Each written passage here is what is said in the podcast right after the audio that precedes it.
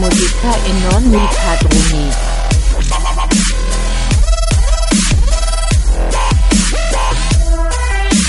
E fare musica. Pa pa pa. Re musica.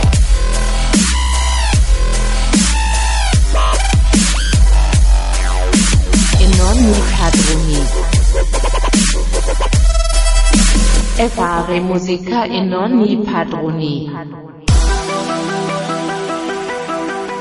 Amici di Radio Sardegna Web, ben trovati per questa puntata di Fare Musica e non i padroni, la seconda puntata speciale perché dopo Natale arriva la puntata di Capodanno. Quindi... Eh, infatti, infatti, Tanti infatti, auguri Davide prima tanti, di tutto. Tanti, ma vediamo, vediamo, vediamo, eh, tutti questi, posi- commenti positivi, eh, 2000, vediamo. Non ci siamo neppure presentati, io sono sempre Edersecci, lui è sempre Davide Martello, Esatto. oggi in vena polemica e No, davanti no, a no. noi il nostro carissimo e irrimediabilissimo Massimo Salvati. Che, che ieri, che ieri era lì, era lì online con il suo Note Blues nell'ultimo Esatto. giorno del, del 2019. Esatto, ti spiego perché è irrimediabilissimo, perché sei ancora irrimediabilmente ubriaco dal tuo cenone di Capodanno, vero? Dopo Note Blues, cosa sei andato a fare?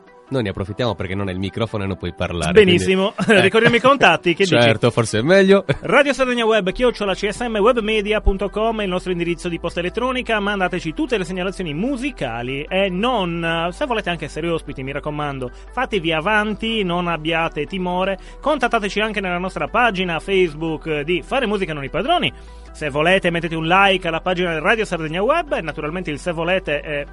Insomma, così. No, diciamo che siete un po' costretti, no? Eh, cioè, Eh. più o meno, e siamo lì. Nel 2020 sì, mettete like. Sì. Naturalmente abbiamo anche il canale Instagram Radio Sardegna Web e poi, e poi, e poi... La pagina Telegram, radio, spazio, Sardegna, spazio, web. Di cosa vogliamo parlare? Io direi, direi che per questa puntata, no, dato che siamo alla, alla prima puntata del 2020, che cosa abbiamo fatto ieri? Abbiamo, fatto, abbiamo fatto fatto? un countdown. Abbiamo fatto un countdown. Voi quindi rimarrete stupiti da questo countdown musicale che vi- ieri non ve lo siete potuti sorbire. Ve lo sorbirete oggi, naturalmente. Però parliamo un po' di 2019. Dobbiamo Ecco. cercare di capire questo capodanno del 2019 che cosa ha significato. Che Così come abbiamo fatto a Natale, dobbiamo fare lo stesso discorso per Capodanno, Eder. Sì. Ra- raccontami questo Capodanno in musica, cosa, cosa- cosa ti porti dietro, musicalmente parlando? Dal du- 2019 Sì. mi porto dietro l'ultimo album di Beck, Eh, che suggerisco a tutti. Non vi dico il titolo perché non me lo ricordo.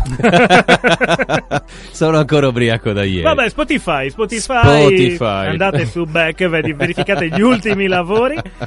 Beck è mm, uno dei, dei tuoi ascolti. Sì, si chiama Hyperspace comunque, stavo scherzando. Ovviamente.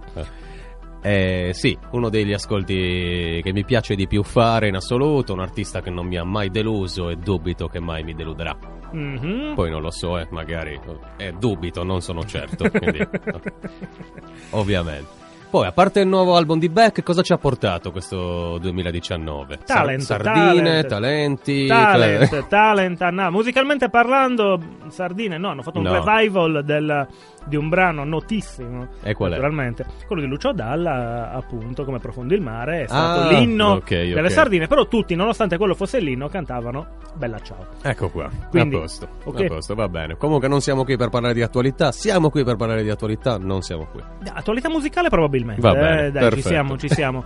Cosa mi porto appresso dal 2019? Esattamente quello che mi porta appresso dagli anni 80, quindi la musica che continuo ad ascoltare a prescindere dal passaggio temporale perché a me piace tantissimo ascoltare i grandi successi di determinati generi musicali un pochino più pesantucci, diciamo così, ma Chiaro. sono, sono tranquilli. Quello che però voi ascoltatori avete dovuto subire nel 2019, ripeto, è un insieme, come ormai da vent'anni a questa parte, di talent show e artisti, prima si chiamavano le meteore, no? Sì. Ecco, in questo caso sono dei flash, artisti flash, neanche una meteora. La meteora, beh, cioè, vedi la coda, passa, c'è un po' di tempo, riesci ferma. osservarla. E poi spesso annuncia anche l'arrivo di qualche messia che No, può ma- salvarci eh, dalla tristezza Quello era terrena. Natale, eh, adesso La siamo- cometa, la- Però cosa succede? Succede che invece abbiamo ora una, una fruizione musicale super veloce, quindi anche gli artisti è difficilmente fa in tempo a seguirli perché spariscono così come un lampo, un lampetto, un lampione. Così come sono arrivati, no? Sì, io direi però che magari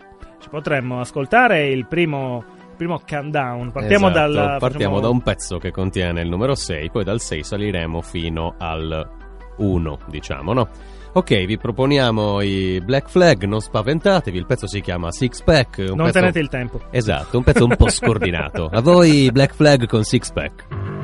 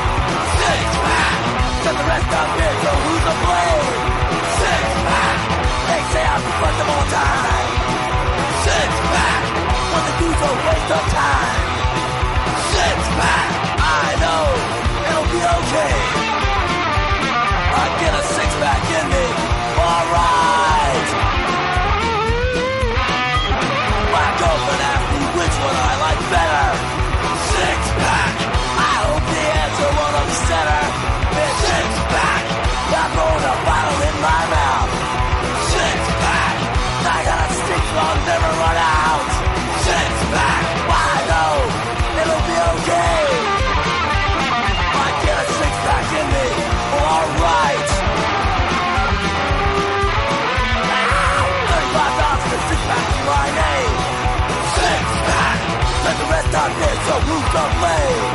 Six pack. They say I'm of all time. Six pack. With the a waste of time. Six pack. Siamo partiti dal 6, no? Sì, hai sofferto Ecco. tantissimo da batterista Lascia perdere, pezzo. Ok, lascia perdere. No, ma c'è, c'è, capito? No, per- perché non è così evidente, o meglio, sì, è evidente, però eh, riesci un po' a. No, È una disarmonia molto. ricercata, No. avremo bisogno di un parere di... Vabbè. Secondo me sì. Comunque, Va vabbè. bene, va bene. Parlavamo di questo 2019. Sì, no? sì, no, Ok. e di tanti, tanti talent show che hanno lasciato il segno, perché sai, i talent eh, fanno uscire o ballerini o cantanti, siamo lì. Eh, in America fanno uscire anche maghi, fanno uscire un sacco di altra Tutto. gente. Vabbè, c'è anche qua roba prestigiatori, prestidigiti ribizzazzoni, Eh, tutte queste sì. cose. valide, no? Ehm, Però, sai, a volte sono così veloci questi talent che magari ti, ti lasciano. Non ti lasciano proprio niente. Nel senso che mancano certi passaggi. Ad esempio, so che esiste questo Italian Got Talent. No? Ok, sì. Che... Ce l'abbiamo presente, immagino, tutti gli ascoltatori, credo. Sì, ce l'abbiamo presente. Bene, eh, allora, a quanto pare ha vinto questa- questo personaggio eh, diventando, o lo era già, lo è diventato dopo, presumo che lo sia diventato dopo la vittoria. Comunque uno dei pianisti e cantanti più gettonati nel rock and roll, swing, boogie woogie, quindi quel genere lì, sei Mm. da club, da locale. Eh, ha vinto proprio l'edizione del 2019 che si è tenuta a marzo di quest'anno. E chi è questo Ehm, qua? Questo qua è un um, tizio abruzzese che um, ha una quarantina d'anni e ha vinto, si è aggiudicato il premio di 100.000 euro in finale. Ah, Eh, 100.000 euro in finale non è, non è male, no? Gli hanno addirittura affibbiato il tipico soprannome da battaglia, pianoforte infuocato. oi, cioè proprio... Non so perché, se, se Hai hanno visto? gettato roba addosso al pianoforte. Probabilmente sì, magari suonava con la benzina, queste cose... Sai, queste Visto cose. che sono dei Piano- prestigiatori oltre che dei cantanti. Sì, insomma. no, vabbè, effettivamente, forse sono i produttori più prestigiatori di loro, Sì, però... sicuro. Però ecco, no, eh, dicevo, io non l'ho mai sentito. Magari, sai, quando iniziano, iniziate a vedere articoli eh, online che parlano di, di più gettonato, io mi aspetto di averlo sentito per radio, magari l'ho sentito non l'ho confuso con Bublé. Cioè, non lo so, può succedere che poi Bublé non fa questo genere, ma tu l'hai sentito? Scornacchione, no? Sì, Sorgentone. No, sinceramente no, non so chi sia. Eh, mi ritrovo un po' come Ozzy Osbourne quando gli chiesero Mhm. Ozzy, cosa ne pensi dell'ultimo pezzo di Justin Bieber? E chi cazzo è Justin Bieber? Questa è stata la sua risposta. E sinceramente mi ritrovo in questa posizione, ma- però non sono Ozzy Osbourne, quindi insomma, ci sta che io non lo conosca questo No, ma la cosa bella è che. Sergentone. No, ma ti dico, allora io sono arrivato tramite una ricerca perché volevo, adesso nella pausa volevo capire un attimino Certo. tutti questi nomi perché sai, non li seguo i talent, però so che sono pieni, Italia Got X Factor, amici di Maria De Filippi, altri. Eh, tu sì che vales. Tu sì che vales, Però lì c'è bellissimo. di tutto. Poi, Eh, poi c'è sarà qualcun X. Factor l'hai nominato? Sì, detto. Sì, eh. Eh, boh. The Voice. The Voice Official, ma lo fanno ancora? Cre- No, no, No, ci fanno segno sa. dalla regia. che non lo no. so, può Eh, darsi. Vedi bene. come siamo messi bene. Hai visto? No, e comunque questa personcina qua. Ma per non farne più bisogna mandare una lettera al Presidente della Repubblica? No, Per- oppure come eh, Ah. fa- far vedere che eh, i vincitori hanno qualche rotella fuori posto, nel senso che ho trovato un articolo, ho scoperto questo nome perché appunto il vincitore, questo Sorgentone, ha accoltellato in un club un amico alla chiappa eh, ed è scappato correndo. Visto? E poi gli ha mandato un messaggio: Scusa, sai, Ecco. sono stato impulsivo. Cosa- letteralmente è stato così. beh. Fantastico, eh. Vabbè, Ok, eh, vedi vabbè. Meteore. Ci sta, eh. Immaginati se fosse stato che si è messo Vasco appena scoperto. Eh, sai, oh, ma va, va col te- no, è probabile. Vasco anche per... Hai visto? Però dico, eh, elementi del genere nel 2019 chi ci ha lasciato? Ci sono tutti questi che si Meno chiamano- male che nel 2019, a proposito, oltre che, oltre che l'ultimo album di Beck, è uscita anche un'altra autentica perla che è il nuotatore dei massimo volume. E quindi io mi consolo con queste cose, capito? No, no? c'è un sacco di roba simpatica, dai, adesso, a prescindere dal discorso talent, il 2019 può uh, aver lasciato ricordi musicali molto, molto, molto simpatici, perché eh, ci sono anche tante nuove produzioni, che magari non sono Mm. così mainstream, ma diciamo che piace per gli addetti ai lavori andare a scoprire nuovi artisti. Adesso Sì. c'è eh, nomi che puoi aver sentito quest'anno, bah, Billie Eilish, qualcuno che ha tirato Chi? fuori, ecco. Ancora. Eh, oggi, oggi non la fine, questa puntata sarà molto difficile. Cioè, è il primo dell'anno, io sono stanco. Sono è ancora che- i fumi della- Sì. del giorno precedente. Eh, Eh, esatto, no, qui c'è quindi- un Massimo con, eh, con gli occhioni così perché Che ha fa fatto ciao ciao con la mano, manina, chissà cosa eh. hai fatto ieri. Va bene, passiamo Vabbè. al prossimo pezzo? Ok. Sì, arriviamo al 5, eh? Sì, Eh. eh, qua abbiamo un 5, quindi il pezzo come si chiama? 5 to 1 Dei Doors. dei Doors, quindi insomma, finalmente qualcosa di buono. Come on. Love my girl. She looking good. Come on.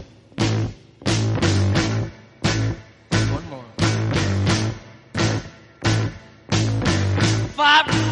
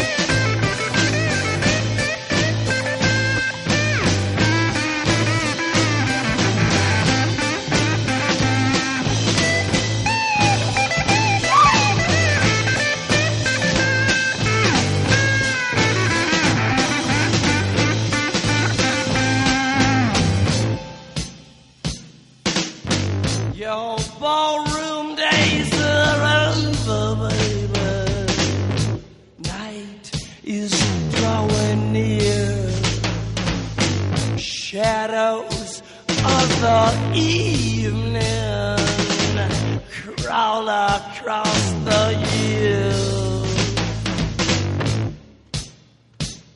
Yeah, walk across the floor with a flower in your hand. trying to tell me no one understands.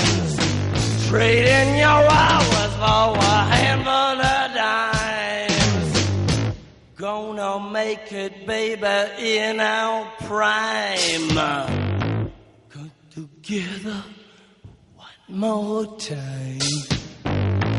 Get together one more time. Get Together one more time. Get together. Get together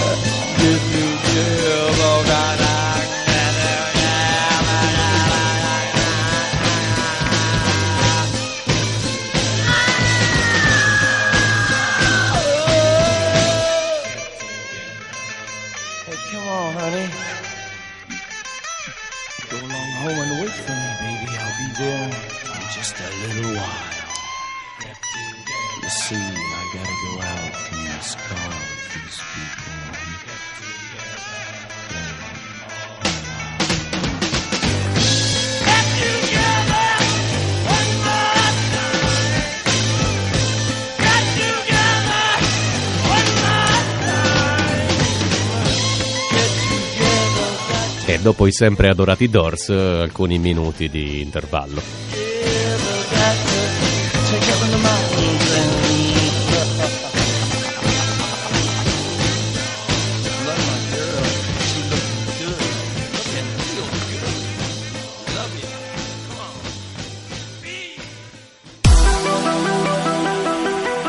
Bene, rieccoci in studio, abbiamo ascoltato 5 to 1 dei Doors, poi un po' di, di pubblicità e ci ritroviamo di nuovo qua a tirare le somme di questo 2019. Se invece parlassimo di propositi per il 2020? Ma vedi che mi leggi nel Ecco. pensiero. ecco Eh, è il primo giorno del 2020, io direi che si può effettivamente andare a, a fare un saltino temporale per spiegare quello che andremo a fare anche come trasmissione nel 2020. Sì, no? sì, perché questa è l'ennesima puntata di riflessione, no? Che nessun ospite è voluto venire qua il giorno di Ma chi Capodanno. è che viene qui il primo dell'anno? Ma Massimo? Solo noi, capito? Solo Massimo. Noi e Massimo. È eh, vabbè, certo. No, vabbè, e il punto è che effettivamente noi potremmo rimanere qua dentro per sempre. In realtà non siamo mai usciti. usciti, mai.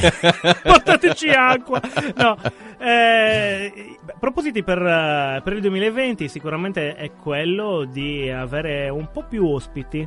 Sì, Ok, sì. cioè puntiamo sugli ospiti perché ci piacerebbe davvero poter. Un amico ci ha consigliato di andare a fare delle, non dico monografie, però eh, andare a chiacchierare eh, band per band. Anche Sì. quello non sarebbe male. non Se- sarebbe affatto male, quindi, se assolutamente. volete che noi eh, ci mm, proponiamo con eh, questa modifica nel format, scriveteci, scriveteci, mandateci. Vi faremo da demo tape multimediale, insomma. No, no? volendo sì, Quindi sì. ci può stare, assolutamente. Poi, oh, vabbè, è anche già un must di Radio Sardegna Web eh, trasmettere i pezzi che, che inviate, quindi metterli anche in rotazione, non ci sarebbero problemi. No, assolutamente, anzi, ne abbiamo già alcuni che sono saltati fuori a- verso fine anno, quindi va benissimo.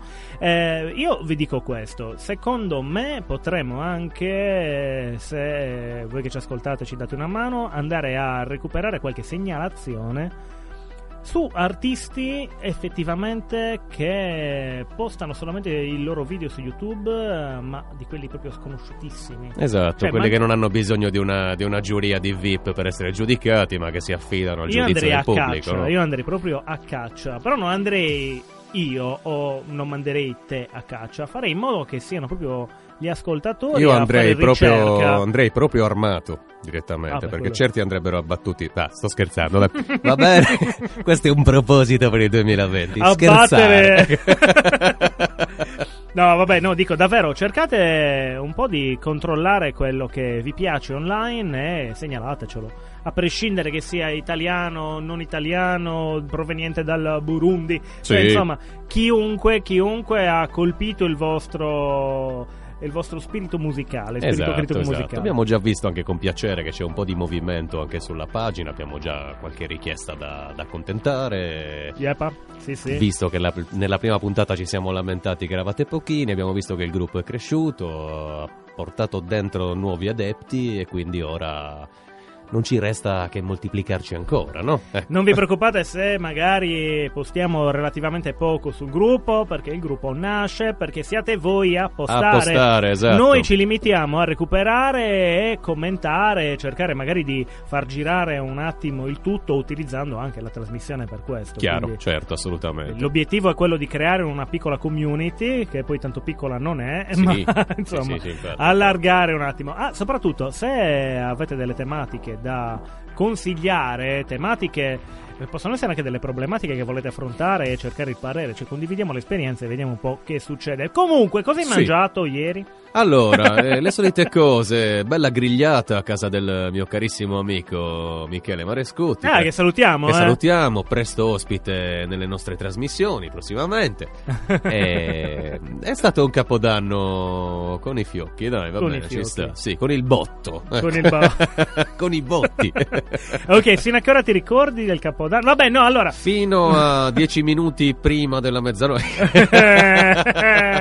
Lo sapevo. Senti, andando, andando avanti con la trasmissione. tu cosa hai mangiato andando avanti con la trasmissione? Cosa non ho mangiato è più semplice dirti questo. Perché effettivamente parenti, amici e cibo, cibo, Chiaro. cibo, cibo.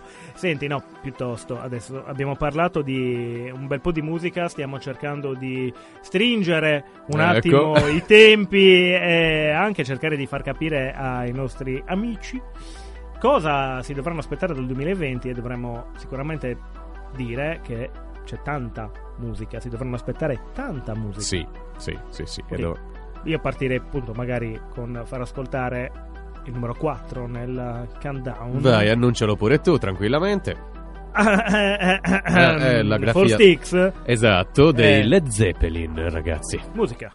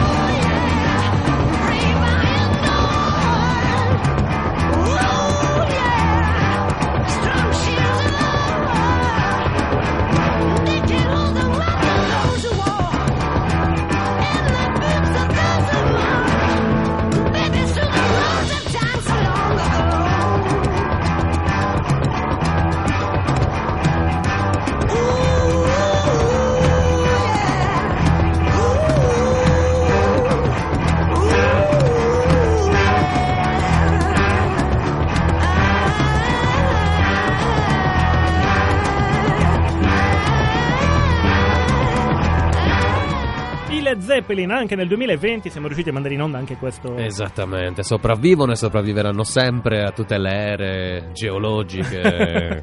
Insomma, sì, guarda. eh, e chi li butta giù? Non lo so, se non si buttano giù da loro. No, no, impossibile, anche perché ormai mi sa che c'è poco da buttare giù, no? Eh, effettivamente, effettivamente sì, effettivamente sì.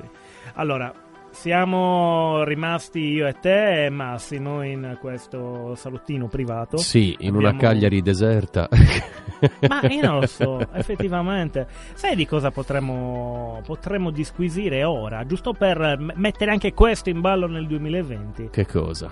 I concerti di musica dal vivo, quanto sono importanti secondo te nelle festività come Capodanno e affini? Perché ne abbiamo visto diversi, no? Anzi, tutto è la, la festa di gruppo in piazza e contro piazza. Non so, io sono. Adesso dirò una cosa che probabilmente è impopolare. Dilla. Io sono cresciuto facendo i cenoni in famiglia, poi i cenoni con gli amici. E comunque Capodanno l'ho sempre percepito come un momento per rinchiudersi in un posto, aspettare l'arrivo dell'anno nuovo, inquartandosi, mangiando, raccontando idiozie, cantando e divertendosi. No? Questa eh, cosa del doversi riversare tutti in una piazza, per forza, al freddo e al gelo, ascoltare magari un grande musicista famoso per- che per 20 minuti si presenta lì sbronzo con la giacca, ti dice due cazzate e se ne va. Io lo apprezzo relativamente poco, cioè, diciamo, Mm. non, è, non è nelle mie corde, sinceramente. Beh, sai, a Cagliari avevano proposto un tempo i palchi separati, l'hanno fatto anche per un periodo e hanno, diciamo così, smosso mari di persone, fiumi di, di, di- di alcol in giro, per le- in giro per la città. Ed è vero che eh, comunque permetteva di poter godere di uno spettacolo musicale più ampio, cioè tu giravi, ti vedevi prima quel genere lì, non te ne fregava nulla, ti facevi due metri e andavi nella, nella piazzetta limitrofa, magari c'era un altro gruppo che ti piaceva di più e via. Sì, se l'idea è quella comunque di, di fare un capodanno itinerante in giro, Certo, penso che sia un'idea gruppo, molto eh, migliore. insomma. sì, sì, Cioè, da universitario ne ho fatto diversi, eh, ho vari ricordi, sfoccatissimi. Io- Però vari, vari, sì, in effetti sì. E, e- quello non sarebbe male anche. Adesso, quest'anno è stato un po' come sempre alghero, le solite cose. Mancava forse questa possibilità di avere. Cosa ne so, qualcosa di veramente strutturato, organizzato in più palchi con gruppi che si possano, che ne so, prenotare, selezionare. E che Non possano sarebbe male. suonare. Ah, sì, dici che si possano esibire, esibire direttamente dei gruppi, dei gruppi emergenti, anziché il solito noto che va Esatto. fa piazza. Ma già dal pomeriggio, cioè inizi a fare un bel, un bel movimento di festa, poi tutti a casa con gli amici a fare quello che vuoi, ma prima animi, anche nei giorni prima. cioè Sì, non tutte solo- le vacanze, certo. Eh, esatto, chiaro. fare una serie di, di palchi aperti, certo, costi non ne parliamo, ma sai, li buttano anche per altro i soldi, darli un po' Sicuro. per la cultura musicale, male non farebbe, come la vedi? La vedo, la vedo. Vedo che. Difficile, eh? Mm. La vedi, la vedi torrida. la vedo orrida. Eh, vabbè, ma dai, qui fanno un sacco di settimane con i pluricolori. La, cos'era? Il coso bianco, l'altro rosa. le- le- Chi? Well, Sempre. Ah, dai, cosa, negozi aperti, eh, hai presente le passeggiate multicolor? Sì, allora, Eh, se- potevano beh, fare una passeggiata musicale. È tutto un qualcosa che secondo me non ha come obiettivo il eh, tutelare il divertimento del, del cittadino medio, ma tutelare il commercio, tutelare lo scambio Ma- ma reciproco di l'una- moneta più che di L'una affetto. cosa no? non toglie l'altra. No, cioè, assolutamente, nel certo, se si eh. riesce a farle convivere bene in una società come questa non ci si può certamente opporre. Io sono contrario, però non sono dispotico. Contrario a cosa? Aspetta. Contrario al commercio sfrenato, contrario alle iniziative che rilanciano il commercio, io sono più per i rapporti umani, no? se faccio un concerto lo faccio perché ci tengo Ah, beh, chiaro, e ci si diverta. no? chiaro, sì, Ok. vabbè. Eh, è anche ciò che fino ad oggi io ho collaborato a organizzare, è sempre nato per dare spazio alla musica, poi tutto il contorno economico serviva per continuare a finanziare l'attività. Chiaro, no, ma immaginati un'asticella, cioè non deve pendere totalmente dalla parte dei commercianti che ne traggono profitto, Chiaro. così come neanche troppo totalmente nei confronti del musicista, un, un equo. Sì, Un sì, sì, equo- vabbè, certo, poi se il posto che ti ospita ne trae un beneficio economico è grasso che cola, ci può No, stare. no, ma io conta che parlo in strada, eh, c'è proprio palchetti in strada, Eh, sì, sì, il posto che ti ospita intendo zona, sì, sì, la certo, zona, dai. il posto, la città, il paese ci fanno segno di stringere. Quindi... Massimo e Salvau ci fanno segno di Esatto. e allora chi lanciamo? Questa volta lanciamo il pezzo con il numero 3 di mezzo, Modest Mouse, Third Planet.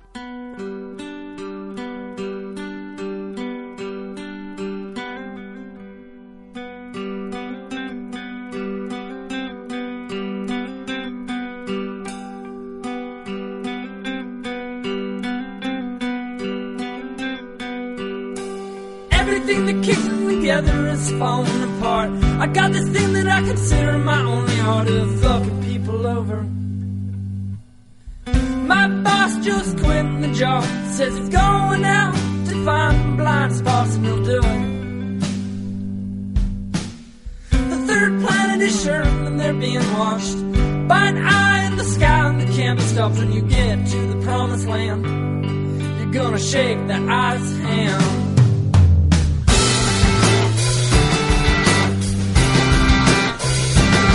Your heart felt good. It was dripping pitch and made of wood. And your hands and knees felt cold and wet on the grass me. While outside naked, shiver looking blue from the cold sunlight that's reflected off the moon. And baby calm angels fly around you, reminding you we used to be free and not just two. And that's how the world began. And that's how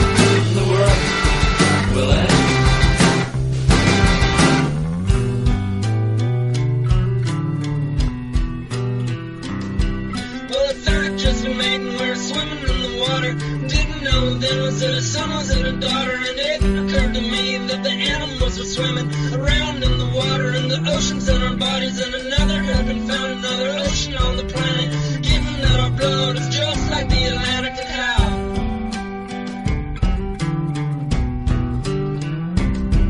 Well, the universe is shaped exactly like the Earth. If you go straight long enough, you end up where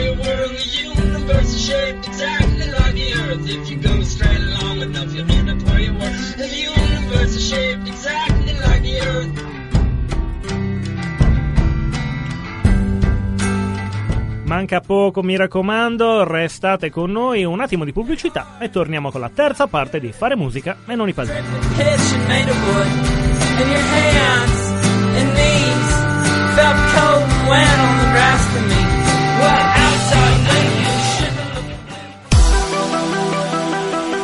Fare musica non i padroni, siamo di nuovo qua. E cosa... Rieccoci in studio, ho Sì, l'impressione sì, che si parlerà molto a lungo del mio inglese. Comunque, vabbè. In italiano si parlerà molto a lungo del tuo Esatto. inglese. Ma allora, io direi che a proposito di inglesi, no? Io direi di continuare con il nostro countdown, perché siamo arrivati praticamente al momento delle dediche. Però prima noi dobbiamo finire il countdown e poi tocca a voi. Quindi finiamo il countdown. Abbiamo un gruppo che è cos'è, offuscato, si può tradurre così, un gruppo così. I Blur. I Blair, naturalmente, adoratissimi dal sottoscritto. Poi vi direte, chi è che non adora? Quelli che non mettiamo io non li adoro, state tranquilli. Song 2. Ecco, musica, musica, musica, musica.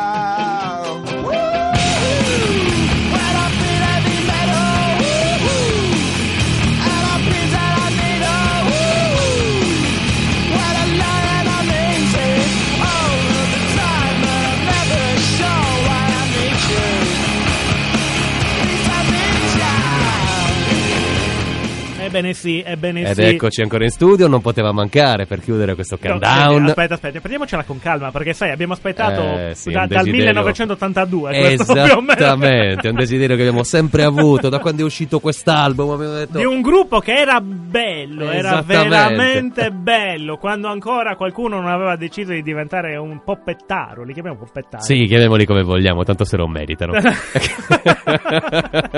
allora, dovete capire che, sai, se tu ti metti a suonare, no? Eh, oppure se ascolti un po' di musica e parti dal rock made in Italy, eh, rock, eh, realmente rock, non quello che ti dicono rock, eh, che sia rock. No, il rock. Allora, c'era un gruppo che si chiamano Timoria. Timoria. Ok, ok. Eh, già, già, già. ecco, già. che hanno fatto la storia anche qui in Italia di... Sì, de- di un movimento che era quello del rock italiano, il- che poi il rock italiano post New Wave, no? Quindi un qualcosa hanno animato gli anni 90. Con una vocalità come quella di Francesco Renga Esatto, all'epoca. Che prima che passasse all'impero delle tenebre. Esattamente. Una eh, meraviglia, no? Esatto, Dart Pop. Esatto, esatto, pop, è bellissima. Eh, Abbiamo coniato sì. una nuova definizione, nata nel 2020, no? Sì, sì. Ok, sì, sì. benissimo. Allora, questi ragazzini qui all'epoca hanno fatto un album che.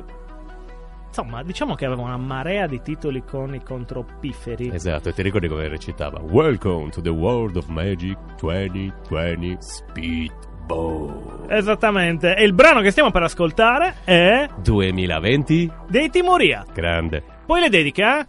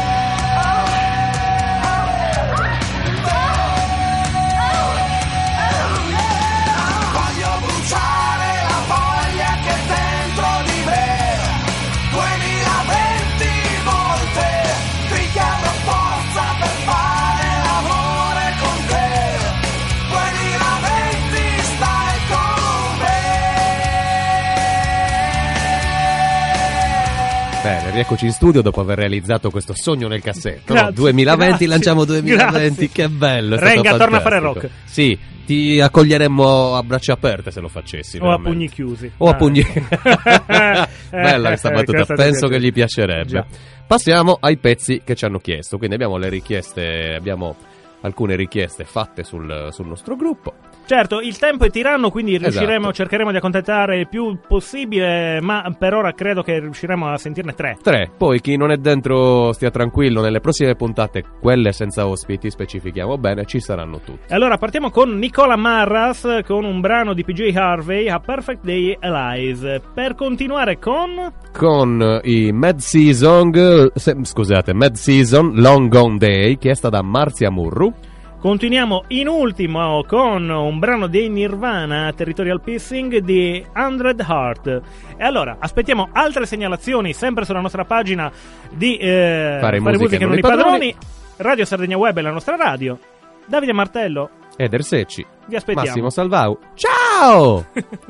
Anche nel 2020, eh. E fare musica e non i padroni.